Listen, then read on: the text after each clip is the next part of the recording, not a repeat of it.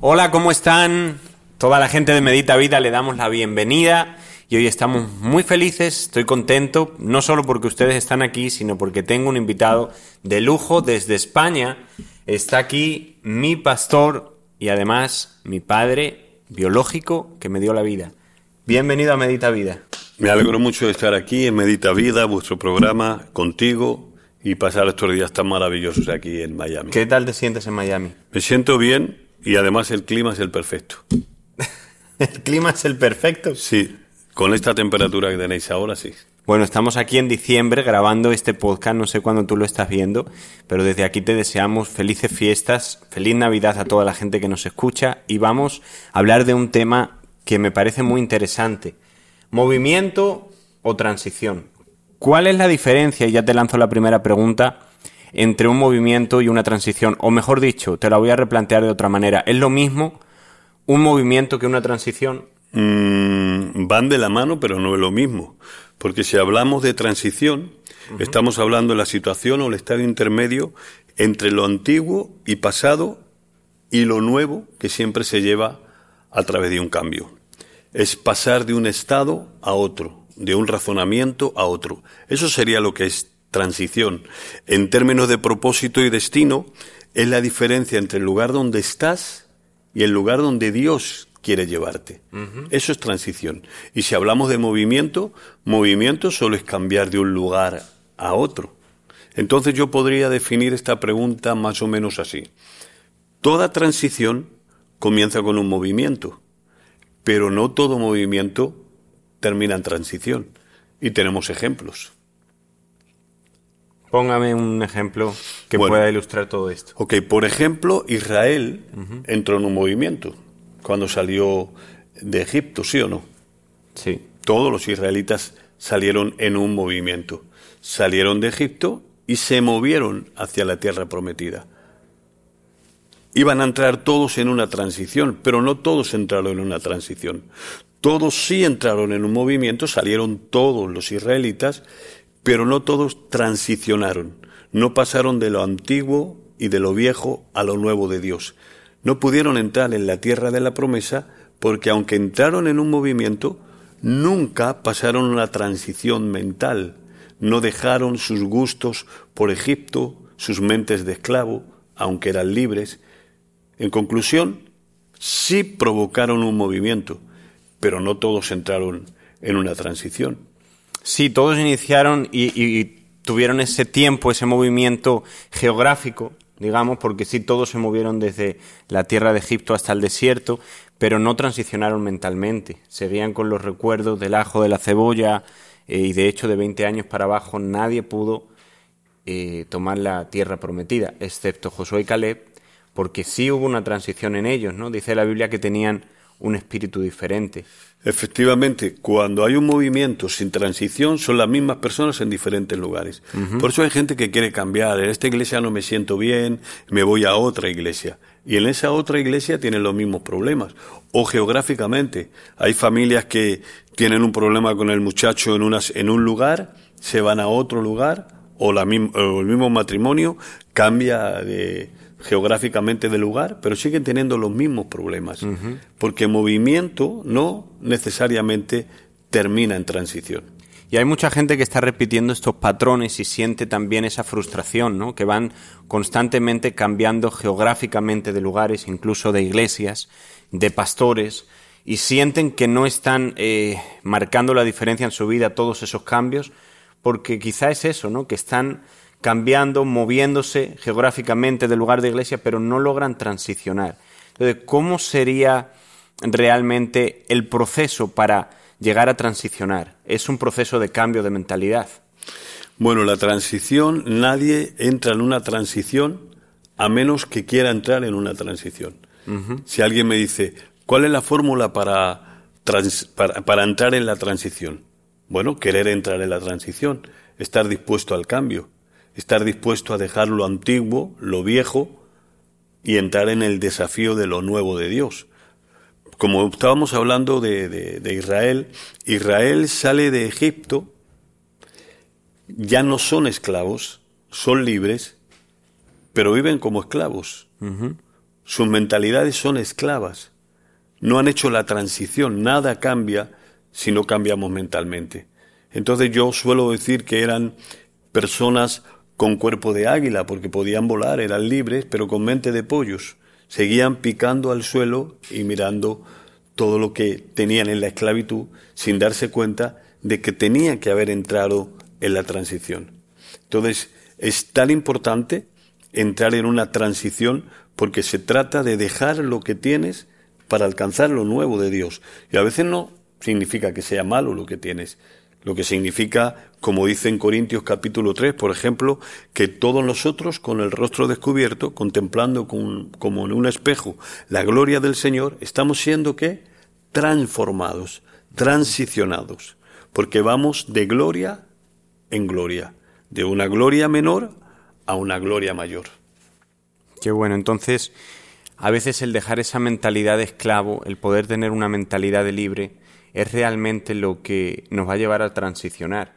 Si vemos, por ejemplo, el pueblo de Egipto, mientras estaban en la tierra, parece ser que había una multiplicación constante, de hecho el número era cada vez más alto, pero no hubo un cambio abismal en el pueblo, no hubo una diferencia grande por el número de esclavos que eran, sino porque se levanta un Moisés con una mentalidad de libre y de libertador.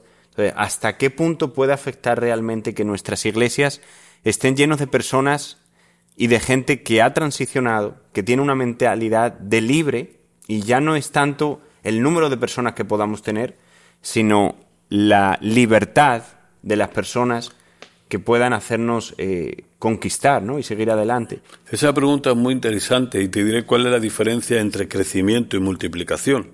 Porque es verdad que se multiplicaban los israelitas en Egipto, pero también es verdad que seguían siendo esclavos, es decir, sus límites estaban puestos, su potencial ya estaba gastado, los problemas con sus hijos, su familia, sus mujeres, sus ancianos eran lo mismo. Se levantaban en la mañana, tomaban, arrancaban paja y fabricaban barro para hacer ladrillos y para construir pirámides.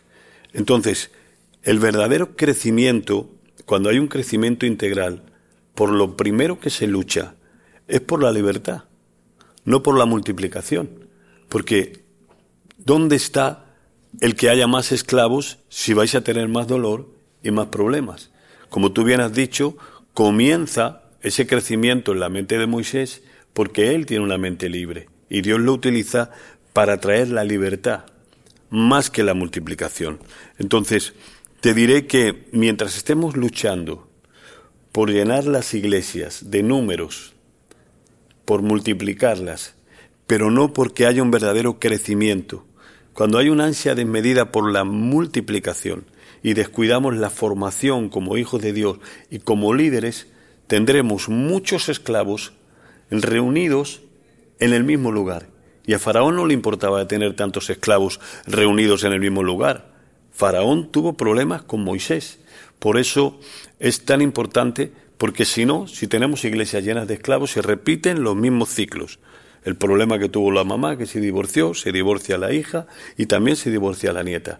Los que tuvieron problemas con el alcohol, al final todos siguen teniéndose el mismo problema, con el orgullo, con la envidia, con los celos porque a los esclavos hay que liberarlos, no hay que entretenerlos. Hay un versículo que me llama mucho la atención y dice que cuanto más los oprimían, más se multiplicaban. ¿no? Y realmente a veces eso es así. El sistema eh, oprime y el sistema opresor que está encima de, la, de las personas, porque todos los sistemas al final terminan oprimiendo al ser humano. ¿no? Y a veces en medio de esa opresión eh, es donde más nos multiplicamos, ¿no? Por estadística, los lugares donde hay más natalidad o el índice de natalidad es más alto, es donde los niveles de pobreza son más altos. Y así pasaba en Egipto. Cuanto más los oprimían, más se multiplicaba. Pero al final, como tú dices, el problema que tuvo Faraón lo tuvo con una persona que tenía una mentalidad diferente y que pensaba distinto. Es un problema eh, los Moisés para los sistemas. Sí, por supuesto, porque ya hablando del, nos vamos a la esfera de lo macro, a la esfera del mundo, lo que gobierna el sistema mundial, lo único que quiere es gente esclava, no gente libre. no gente que piense por sí sola, no gente que proyecte, no gente que tenga su potencial y lo pueda desarrollar, no gente que vaya creciendo en su libertad, sino cada vez las leyes están exclusivamente hechas para mantener esclavos. Los mantenemos en la pobreza física, pobreza intelectual, pobreza emocional, porque los esclavos, no te olvides, que son una mano de trabajo gratis. Faraón necesitaba a los esclavos, por eso los mantenía y no acabó con ellos. Por eso es tan importante que nosotros entendamos que si hablamos de multiplicación, y ahora lo llevo al contexto de la Iglesia, si hablamos de multiplicación, la multiplicación solamente es el aumento numérico en la cantidad, mientras que el crecimiento se refiere al desarrollo y al fortalecimiento de la vida de Cristo en nosotros. Entonces, nosotros no estamos solamente para multiplicar. Alguien puede pensar que yo estoy en contra de las iglesias grandes y de las que se multipliquen. Todo lo contrario. Pero antes del crecimiento hay que luchar por la libertad. Tenemos creyentes libres, hijos de Dios libres, que no caminan en la esclavitud de la carne, que son fortalecidos, que se han desarrollado en el potencial de Cristo en sus vidas, y entonces sí, la multiplicación por mucha gente que venga, las podemos mantener. Pero yo estoy reacio a mantener en cuatro paredes esclavos con los mismos problemas que tuvieron sus papás y sus abuelos. Porque si Cristo nos hizo libres, nos hizo verdaderamente libres. Qué bueno, qué buen tema. Y así en nuestras iglesias hay gente que quizá por 20, 30 años han estado en ese proceso, ¿no? Como el pueblo de Israel era capaz de poder adorar, de poder reunirse, de tener sus eh, rituales, sus sacrificios, de leer la Torá y de estar tranquilamente cumpliendo con las leyes y los mandamientos porque a Faraón no le estorbaba, pero seguían siendo esclavos. Y el enemigo por mucho tiempo ha tenido así al pueblo cristiano esclavizado, como tú decías, en patrones que se repiten de padres a hijos, de pobreza, de miseria, de falta de identidad, de baja estima, de adicciones, pero podemos reunirnos dentro de la iglesia y adorar a nuestro Dios. Y Faraón no tiene problema con que tú adores a tu Dios. Faraón lo que quiere es seguir manteniéndote esclavo para que no cruces las fronteras de la libertad y los límites que te está poniendo. Entonces, más que nunca, y ese es el mensaje de lo que estás diciendo con lo que me quedo, es que se necesita que la gente busque la libertad antes que la multiplicación. Muchas veces se ha dado tanta importancia a los números, ¿no? ¿Cuánto es el, el número de tu discipulado? 30, 50, 100, ¿cuánto es el número de tu iglesia? Y sin, parece que si no tienes una iglesia de miles, eh, a veces como que no es relevante. Pero muchas veces Moisés, siendo un individuo, causó mucho más revuelo que cientos de miles de esclavos. Es tan difícil formar gente con mentalidad de libre porque eso implica muchas veces rebelarse a lo establecido. Bueno, es mucho más fácil mantener esclavos que transformar a líderes. Por eso no podemos invertir en entretener esclavos. Tenemos que invertir en cambiar mentalidades. Eh, lo acabamos de hablar. Era mucho más poderoso Moisés que los millares de hebreos que estaban en Egipto. Ahora, algo muy interesante que acabas de decir es que Faraón no tenía problema en que adoraban. A veces la gente se cree que no adoraban en Egipto. Adoraban. No les cambiaron el Dios que ellos tenían. Su Dios seguía siendo Jehová. Tenían sus reuniones de oración. Tenían todo lo que se puede tener. Y Faraón decía, mientras hagan ladrillo y mientras construyan pirámides y mientras nosotros tengamos el poder sobre ellos, nos da igual.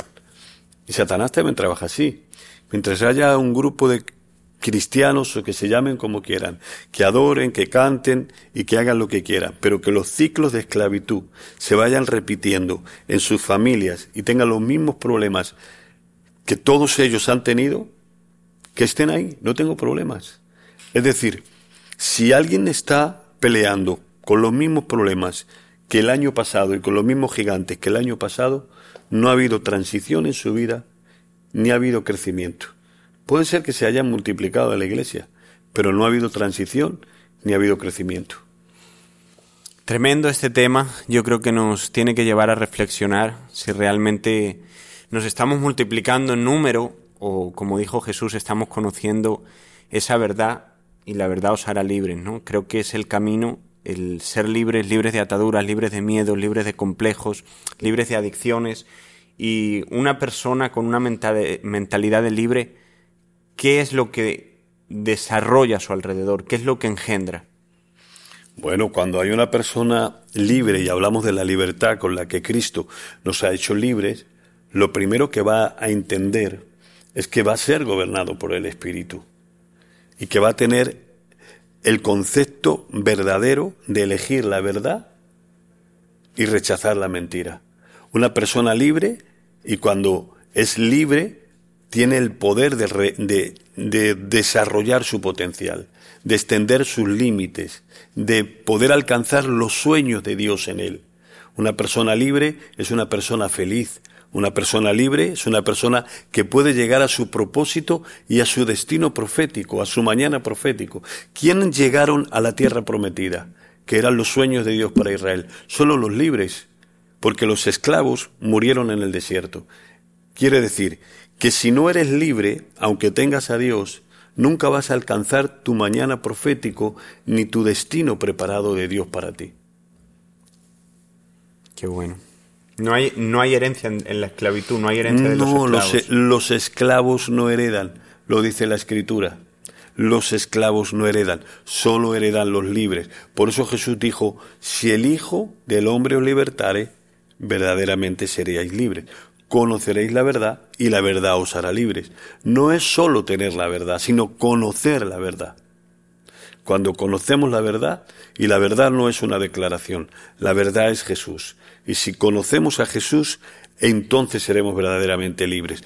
Entonces podremos llegar a nuestro destino profético, como llegó Israel a su destino profético, a Canaán, a la tierra prometida. Te pregunto, ¿era para todos esa promesa? Sí. ¿Llegaron todos? No. Porque no hubo, no hubo transición, no hubo transformación, no hubo metamorfosis y por tanto murieron en el desierto.